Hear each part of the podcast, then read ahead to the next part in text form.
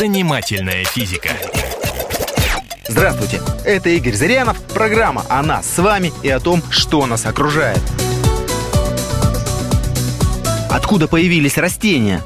Сотни миллионов лет тому назад, когда растений на Земле еще не было, появились крошечные частицы живой материи. Эти частицы были началом всех растений и животных на Земле – После своего появления растения первым делом научились вырабатывать зеленое вещество – хлорофилл. С помощью него они смогли получать питание из воздуха, воды и почвы. Поскольку эти растения не были защищены от высыхания, им пришлось жить в воде.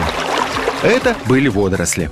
Жизнь в самом ее начале существовала только в форме подводной растительности. Суша была безжизненна и пустынна. Что же было дальше? Водоросли потихоньку начали выползать из моря и осваивать сушу. Появились мхи, а потом и другие растения стали организовываться.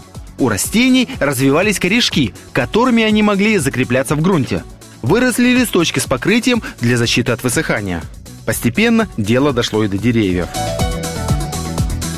Дальше больше. Растения росли и умирали. И тлея в земле образовывали грандиозные запасы горючего – каменный уголь, нефть, торф. Именно растениям мы обязаны своим существованием на Земле. Мы все время вдыхаем из воздуха кислород, а взамен выдыхаем углекислоту. Казалось бы, что состав воздуха все время должен непрестанно меняться в сторону обогащения его углекислотой. Такая порча воздуха уже давно поставила бы нас в затруднительное положение. К счастью, состав воздуха за исторические времена не изменился – ибо наряду с процессами образования углекислоты существует процесс ее поглощения и образования кислорода. Все это делают растения.